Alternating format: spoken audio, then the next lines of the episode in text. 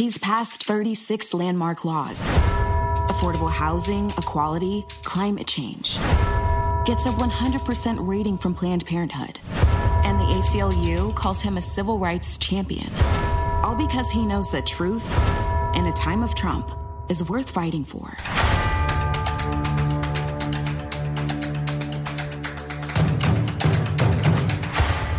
Re-elect Scott Wiener. He's true to us.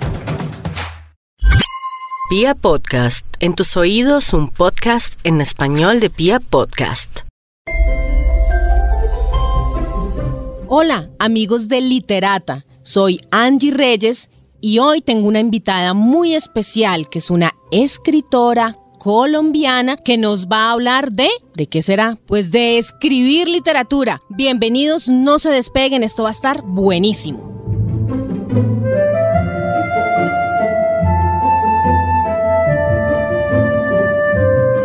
Samaris Polo es nacida en Ciénaga, Magdalena, la costa colombiana, es licenciada en educación, tiene una especialización en lenguas modernas y además pues es diplomada en gestión cultural, pero además Samaris es o pues ha sido actriz de teatro y de títeres, poeta, cuentera, escritora e instructora de talleres para niños, jóvenes y también pues docente. Mejor dicho, está más preparada que un yogur. Bienvenida Samaris, ¿cómo estás? Muy bien, gracias. Muchas gracias por todas esas eh, definiciones. Esos créditos. Esos créditos. Bien merecidos. Bueno, pues Samaris eh, fue finalista en el concurso de cuento infantil de Confamiliar del Atlántico. Representó a la región Caribe con el libreto de teatro infantil El gallinero de la niña rosa en el marco de la convocatoria nacional de CREA y obtuvo el segundo puesto en el concurso de literatura infantil con el cuento Rina a la casa de una mosca. Pero además ella ha publicado varios libros como por ejemplo Cuchiclin, Cuchiclan, trabalenguas por supuesto que casi no puedo pronunciar, adivinanzas y algo más. Y aquí viene otro trabalenguas, Triqui, Trueque, Cajita de Ensueño hace, no estuvo tan difícil. Y el libro Estrellas en las manos de Lucía, entre otros. Samaris vive en Francia, eh, pero en este momento se encuentra en Colombia y ha venido a Literata en este momento para hablar de uno de sus últimos libros, que se llama Escritura Creativa, Técnicas y Artilugios, un libro que escribió a cuatro manos con el colega Fabio Silva Vallejo, quien también es docente, autor y tallerista. Entonces, les voy a hablar de este libro para que ustedes más o menos se hagan una idea de, de qué se trata. El libro es es una especie de injerto entre manual de escritura y juguete. ¿Cierto, Samaris? Porque ¿qué es lo que pasa? En este libro hay mm, distintas formas, técnicas o, no sé, mm, sí, tal vez como juegos, ¿no? Juegos, para que tanto niños como grandes se atrevan a escribir. ¿Cierto, Samaris? Samaris, pues presentando ya el libro que nos trae a colación a esta charla, quiero preguntarte, Samaris, ¿de dónde surge esta necesidad de escribir pues un libro sobre precisamente escritura creativa? Sí, eh, en la época en que surgió esta idea de este libro, Fabio me comentó que, que él quería que él quería que escribiéramos nuestra experiencia como talleristas hay muchas cosas. Teníamos tantos encuentros con, personas de tantas edades, de todas las edades, y habían, pensábamos que eso era importante compartirlo.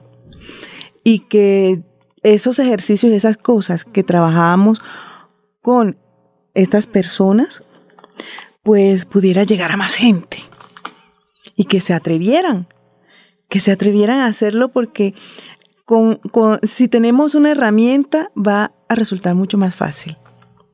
Y no le vamos a tener como ese miedo porque a veces decimos, no, pero es que yo qué voy a servir para escribir. No, eso.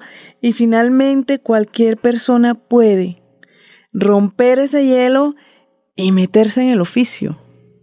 ¿Sí? Así sea para escribir cosas para sí mismo así sea para eso. Es verdad, y es que eh, en Colombia se relaciona pues la lectura con la literatura, digamos que eso es algo normal, pero muy poco la escritura con la literatura. ¿Tú crees que existe alguna relación entre esa ausencia de escritura literaria desde las aulas, desde los más chiquitos, precisamente con los bajos índices de lectura que presenta nuestro país? Mm, claro, claro, claro que sí.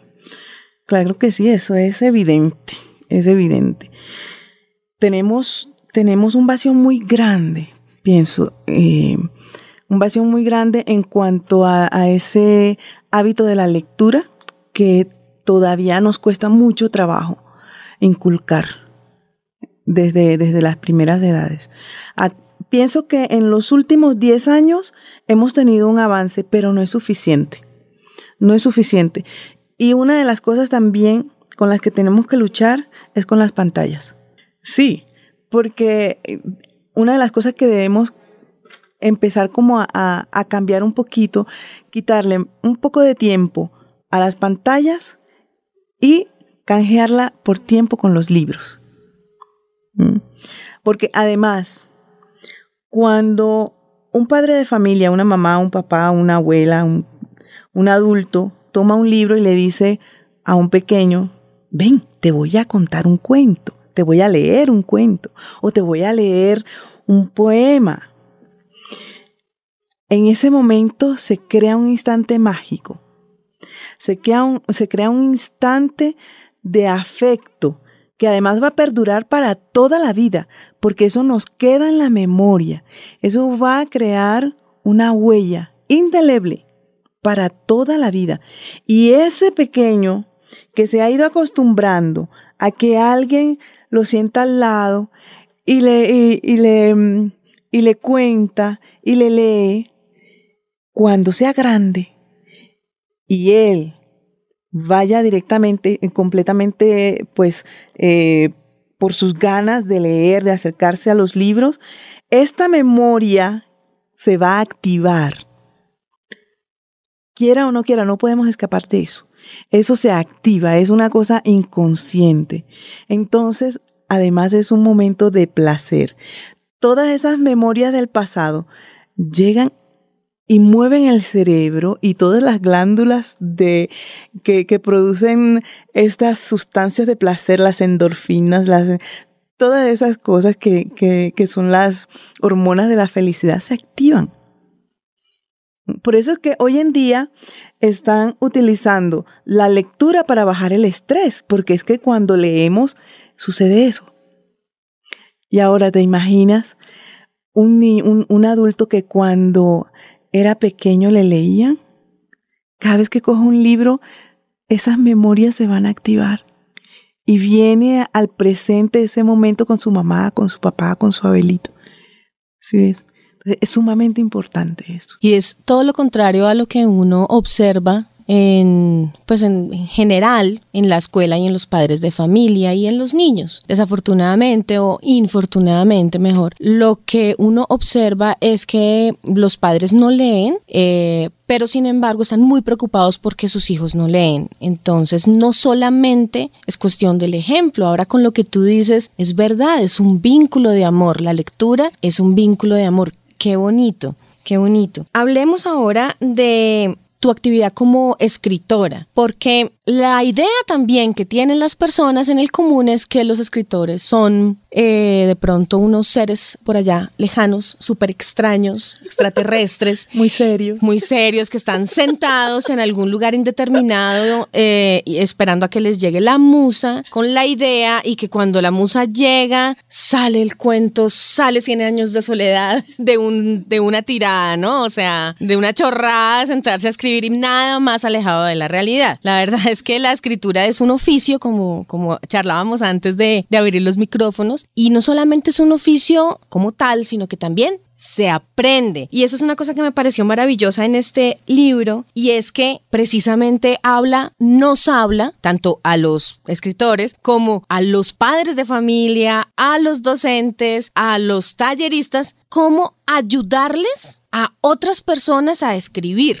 Porque, claro, tú eres escritora y estás ayudando a los otros a escribir, porque es un proceso que se enseña y se aprende. Entonces, quería que nos hablaras de esa experiencia como autora que enseña a escribir. Bueno, a ver, inicialmente, pues yo empecé aprendiendo, leyendo los libros eh, que me gustaban, por supuesto.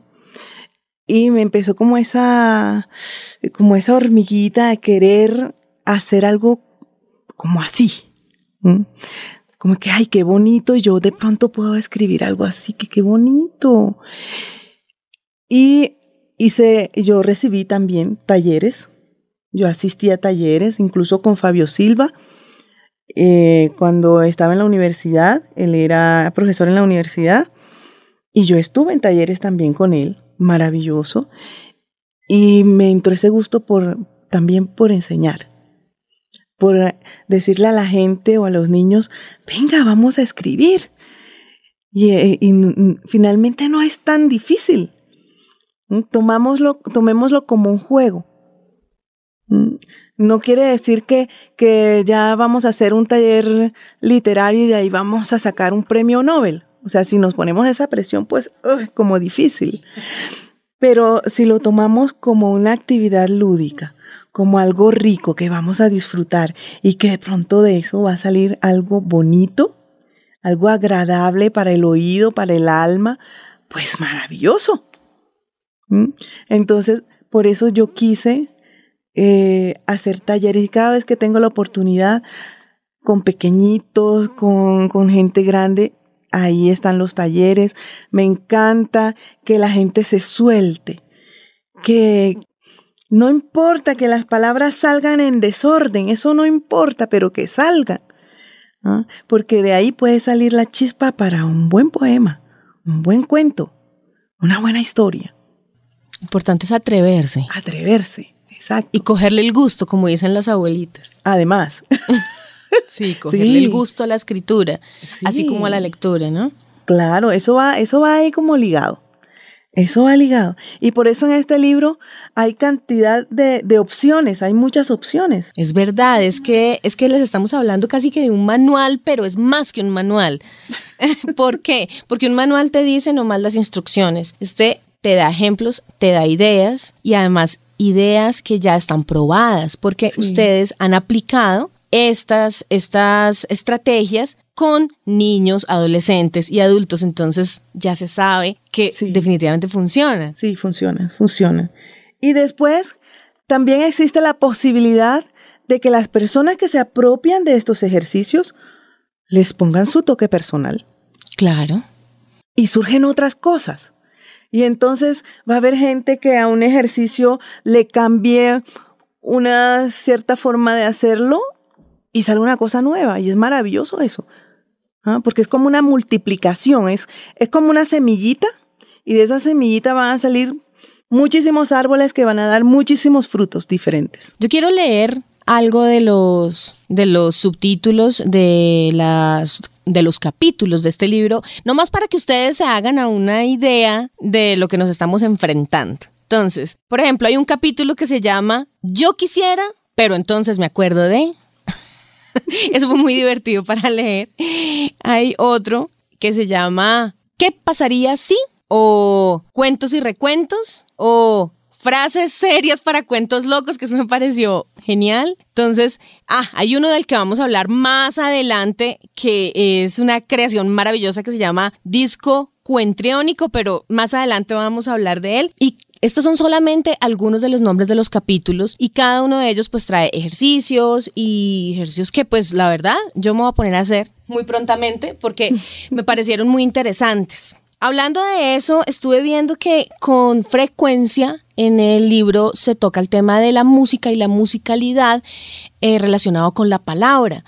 Entonces quería que nos explicaras más a fondo cuál es la relación que tú ves entre la música y la palabra, sobre todo pensando en los más pequeñitos. Sí, em, por ese lado, y, eso mm, toca mucho mi experiencia como, como escritora, a mí me encanta escribir en rima para los pequeñitos, porque es que el niño, el niño escucha las palabras y eh, les atrae el sonido, les atrae la musicalidad, les atrae el ritmo.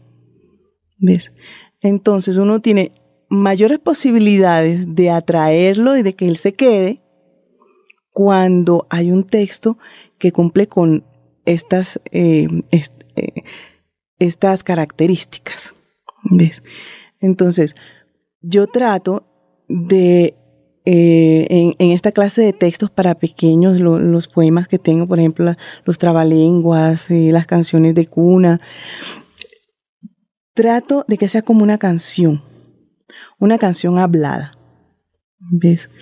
Que incluso cualquiera le puede inventar la música, porque está como marcado silábicamente, está, están las sílabas bien marcadas, como ese ritmo ta, ta, ta, ta, ta, ta, ta. Es un, eh, es un estilo que, que me es muy, muy familiar de pronto porque yo soy caribe y, y allá en la costa los tambores y el ritmo y eso está como todo el tiempo presente. Entonces, a mí me encantó esa forma de escribir. Sí, también tengo textos en prosa y escribo también narrativa, pero es para los pequeñitos. En, verso me gusta mucho utilizar como esa melodía de la el ritmo. El ritmo. ¿Tienes algún ejemplo que pronto podrías compartir con los oyentes en este momento?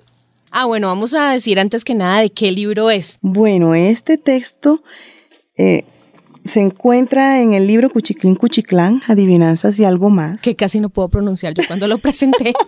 Además, Cuchiclín Cuchiclán es un, eh, son unas palabras inventadas que salieron simplemente en el momento en que estaba escribiendo eh, ese texto del que es el título. Entonces, voy a leer entonces el, el poema de Cuchiclín Cuchiclán. Perfecto. El sol está perfumado, sus rayos ya los peinó. Míralo, lunita linda, que de ti se enamoró. Cuchiclín, cuchiclán, hoy la luna quiere al mar, el sol a la luna y la luna al mar. Pero qué enredo grave se ha formado por aquí. El mar quiere a la arena y la arena al alcatraz. El alcatraz ama a la perla y la perla a su mamá. Cuchiclín, cuchiclán, el sol a la luna, la luna al mar, el mar a la arena, la arena al alcatraz, el alcatraz a la perla y la perla hm, no se quiere enamorar. Ay, qué bonito, un aplauso. ¿Tienes otro, otro que te gustaría compartir? Sí, claro, a ver. Por ejemplo, este también es, se titula Canto por ti. Estrellas del norte, estrellas del sur, Lleven a mi niño por sueños de luz. Silencio, silencio, mi flor de alelí, cierra tus ojitos, pues canto por ti. Este niño mío, mango de ambrosía, ya cerró los ojos, la luna lo imita. Ay, qué bonito. Precioso. Otro aplauso. Otro aplauso. Gracias. Muchas gracias, gracias, Amaris. Con mucho gusto. Esta pregunta que te voy a hacer me surgió eh, precisamente de la lectura del libro de, creación literaria, de creación de escritura creativa. Sí. Y es, ¿por qué incluso las personas que no se van a dedicar a escribir, que no se van a dedicar a ser autores, pues de manera profesional, deberían explorar en algún momento de su vida esto de la escritura creativa? Bueno, resulta que el ser humano es creativo por naturaleza, pero cuando el tiempo va pasando, mm, porque de niños somos muy creativos, ah, somos súper creativos, esos eh, eh, nos inventamos cada cosa y en cualquier momento y a cada momento. Entonces, cuando el niño va creciendo, especialmente eh, en, estos medios, en las ciudades especialmente, se va perdiendo eso, se va perdiendo la creatividad se nos va apagando la imaginación. Y este libro puede ayudarnos a volver a encender esa chispa, simplemente por puro placer. ¿Y qué pasa cuando nos volvemos más creativos? Ahí me, ahí, eh, me profundizo un poco más en eso, porque eh, cuando somos más creativos, el cerebro, el cerebro está dispuesto a dar soluciones más fácilmente. Entonces somos creativos, nos vemos frente a un problema, cualquier problema, y como empezamos como a, echarle aceitico a esas neuronas y a acostumbrarlos a que, a que recuerden que somos creativos, que somos imaginativos. ¿ah? Entonces, pienso que eso podría, puede ser una ayuda para la vida cotidiana, que cada día nosotros estamos enfrentados a pequeños retos en la vida común y corriente. Y de pronto, puff, ah, sí, tengo tal problema.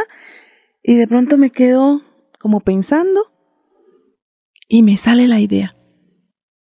Y cualquier cosa me da como el, esa chispa de lo que yo necesito, esa solución que yo necesito.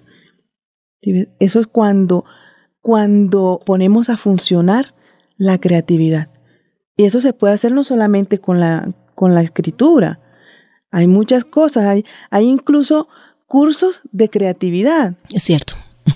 Ah, por ejemplo, con pintura, con arte, y no van a salir artistas, no van a salir pues grandes pintores y nada, simplemente para recordar que somos creativos y ustedes saben que órgano que no se usa se atrofia. Es cierto. Y si no nos ejercitamos, perdemos esa facultad simplemente porque no la usamos. Entonces pienso que este, mm, e, este pequeño juguete, como tú dices, manual juguete, este manual juguete puede ayudarnos a mover esa creatividad y a despertar ese niño que está dentro de nosotros. Y lo más interesante es que lo hace con las palabras que eh, para todas las personas que tenemos por lo menos edad de hablar o de edad de adquirir el lenguaje, pues es lo básico, es decir, no necesitamos nada más, sino las palabras que ya las tenemos. No necesitamos ni, ni, ni, un instrumento musical, ni una pintura, nada para escultura, ni siquiera nada. Nada, nada, solamente lo que ya tenemos, que lo adquirimos de nuestra mamá, la lengua. Exacto. Entonces, utilizarla, utilizarla para, para ser más felices. Así es. Así es. Ahora quisiera que habláramos de este ejercicio que nos llamó tanto la atención, el del disco. ¿Cómo es que se llama? se titula el disco cuentriónico. Ah, bueno, entonces les contaba antes, unos minutos antes, que hay una cantidad de ejercicios muy puntuales y que además son muy ágiles y que funcionan tanto para una persona como para un grupo, sea mayor o sean niños, también para las mamás, los papás. Pero hay uno que me llamó mucho la atención, que me parece muy interesante y es el que nos va a explicar en este momento Samaris. Bueno, este disco cuentriónico em, ofrece una amplia gama de posibilidades y pues nos hemos inventado una especie de disco del tamaño de un CD en el que se, se escriben varias eh, como varios elementos. Por ejemplo, en, los, en, los, en el ejemplo que tenemos aquí, hay cosas como arenas movedizas, nos sugiere un lugar, un planeta desconocido, otro lugar, un libro mágico, un objeto, un árbol caminante, ya sería un personaje. Entonces, en ese disco vamos a encontrar diversas posibilidades que vamos a utilizar en el texto que queremos escribir. El disco está formado por otros dos discos y una ventanita. Hay, un disco que tiene una ventanita se pone encima del otro. Encima del otro. Y, podemos darle, exacto, lo vamos a girar. Y en la ventanita van a aparecer los elementos que nos van a servir para escribir un cuento, un poema, lo que sea. Y son al azar, es decir, pues uno no sabe, como una ruleta. Exactamente, es una mini ruleta. Una ruleta literaria. Exactamente. Entonces, tenemos un, aquí tenemos uno de los discos que tiene solo personajes. Dice, por ejemplo, un caballo de madera, un niño con superpoderes, un inventor chiflado, un profesor, un astronauta, un anciano, y así sucesivamente. Entonces, consiste en que vamos a darle vuelta al disco y con el elemento que va a aparecer en la ventana, vamos a empezar una historia. ¿Ves? Si el elemento que aparece pues no nos gusta, no se inspira nada, podemos cambiarlo perfectamente. O crear nuestro propio disco cuentriónico. Es decir, no me gustan esas propuestas que tiene este libro. Entonces, porque no sé, me parecen que no que no están conmigo, entonces. O ya las, o ya las hizo, o ya, las, hizo, exacto. Simplemente usted escribe sus propias, sus propios elementos, los ubica en su disco y tiene su propio disco cuentriónico personal. Es una máquina. Es una máquina, exactamente. máquina para la imaginación. Un artilugio, qué palabra tan bonita. Qué palabra tan bonita y tan literaria. ¿Tú crees? Artilugio literario, sí. Claro, porque lo que tú decías desde un comienzo, ¿no? La literatura es mágica en el sentido de que nos crea un vínculo inexplicable. Y esto de, atravesarlo por el juego, eh, de atravesarlo por el goce, por el placer, es lo que debemos incentivar, no solamente en los niños, sino también en los, adultos, y en los grandes, claro. Claro. Claro, y yo invito a los padres de familia que lean, que busquen libros o, pues, poesía, lo que sea, que, que les guste, que les atraiga y, y, que empiecen a crear el hábito. Nunca es tarde, nunca es tarde. Hoy en día los psicólogos están diciendo a la gente, lea para el insomnio, lea para el estrés, lea para sanar toda una cantidad de cosas y los tenemos ahí a la mano. ¿No se apagan, no se les acaban las pilas? Nada, absolutamente. Se pueden llevar a cualquier lado, a menos que sea muy pesado. No, y no, necesita cargar eh, internet. No necesita internet, usted lo puede eh, llevar al baño, lo puede llevar a, la fila de, de, cuando está esperando en el banco. en el banco. Y, nunca va a estar solo. Usted tiene un libro al lado y nunca va a estar solo. Es verdad, porque cuando uno lee, está teniendo un, un diálogo con otra persona, el autor. Y eso también es un vínculo de amor. Qué bonito, Samaris. Quería ya para cerrar y para finalizar, pedirte que por favor nos des algunos tips para que esas personas que tienen eh, la semillita, la inquietud de escribir, pero no se atreven porque les da miedo, porque les da pena, porque creen que los van a juzgar, pues se atrevan a hacerlo. Bueno, eh, si una persona quiere pues mm, probar, probar de las mieles de la, de la escritura, yo le aconsejo este libro. No es el único. Claro está, no es el único. Hay muchos libros también. pero este tiene un lenguaje muy próximo, muy, muy cálido y lo puede utilizar cualquier persona sin necesidad de un profesor. Es decir, simplemente tener las ganas. ¿ya? Ahora, leer, leer mucho, leer lo que le guste, leer los temas que quiera, pero lea lea. Y, si quiere, por ejemplo, leer literatura infantil, hay muchísimos adultos que aman la literatura infantil.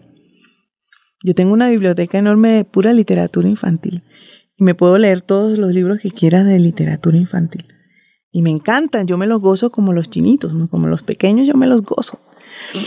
Entonces yo me peleo los libros con mi hija mi hija tiene cuatro años y entonces ella sale y me agarra un libro de mi, de mi biblioteca y yo le digo, mi amor, pero es que esos son los de mamá. pero me lo prestas, mamá, me lo prestas. y simplemente lean, lean, lean, lean. Eso es el, el, como el tips, el principal que yo les, les puedo decir, lean, todo lo que se les aparezca, lean. Samaris, ¿qué te gusta leer a ti de esos libros infantiles? ¿Cuál es tu autor favorito que tú... Yo tengo varios, varios autores favoritos. Ahora con mi estadía allá en Europa, he encontrado varios. Hay un señor que se llama Ponty, Claude Ponty, que él tiene una, una forma de escribir muy surrealista y él usa muchos monstruos eh, y personajes inventados. Él es ilustrador además. Entonces, él ilustra y escribe sus propios textos. Y a los niños les encanta y dan miedo. Y es una cosa así, son unos personajes así un poco casi grotescos, pero a los niños, yo no sé, les encanta y a mí me encantan esos libros también. ¿Mm? Ahí, por ejemplo, está Eric Carle, me encanta, me encanta Eric Carla. Y, a ver, no, yo tengo muchos, muchos. Y aquí en Colombia tengo, ay, el maestro Jairo Aníbal. Claro. Que aquí entre nos, él fue, leerlo a él me dio como la seguridad de que esto era lo que yo quería hacer en mi vida. Leer a Jairo Aníbal me, me prendió esa luz. Yo dije, ya, no más, yo no lo voy a pensar más, yo esto es, esto es. Y, y Jairo Aníbal para mí, para mí sigue siendo el maestro.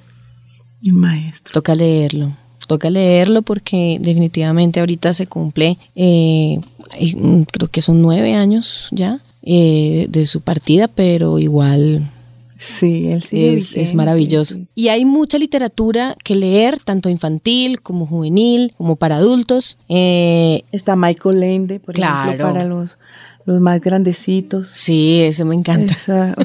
Michael Lende es maravilloso. Bueno, Samaris, ya para terminar, quiero que nos invites a seguirte en las redes sociales, a donde podemos contactarnos contigo, donde se puede conseguir el libro y los otros libros. Bueno, estoy en Facebook mm, como Samaris Polo, eh, escritora. Samaris con Y. Sí, Y, sí, Y. Y tengo un grupo un grupo en donde debe, pues regularmente estoy proponiendo desafíos creativos. ¿El grupo es de Facebook? Sí, es ¿Cómo se llama? Samaris Polo Escritora. Ah, ese es el grupo. Sí. Ah, perfecto. Pensaba que era un usuario perfecto. Sí. Es un grupo, simplemente pues las personas que quieran participar pues me mandan la solicitud y y pues los acepto y ahí... La voy a mandar ya mismo. y bueno, hay notas interesantes sobre literatura y eh, esos ejercicios, es como un mini taller, ¿ya? por ejemplo, puedo proponer una foto y entonces a partir de esa foto les pido que realicen un texto, un cuento, lo que sea, un poema eh, o propongo unas palabras, una, secuencia de palabras. Y así, pues es un, no va a haber ninguna clase de calificación, nadie va a ser juzgado por lo que escribe, simplemente así como, como de, de chévere. Como tiene que ser la escritura, de chévere. Sí, como para gozarse el momento y ya, solo eso para aprender esa chispa nomás. Bueno, Samaris, estamos muy felices de haberte tenido hoy en Literata y espero que nos volvamos a ver pronto aquí para seguir charlando de literatura, que es lo que nos gusta. Yo soy Angie Reyes y esto fue Literata hasta una próxima edición. Chao. Chao.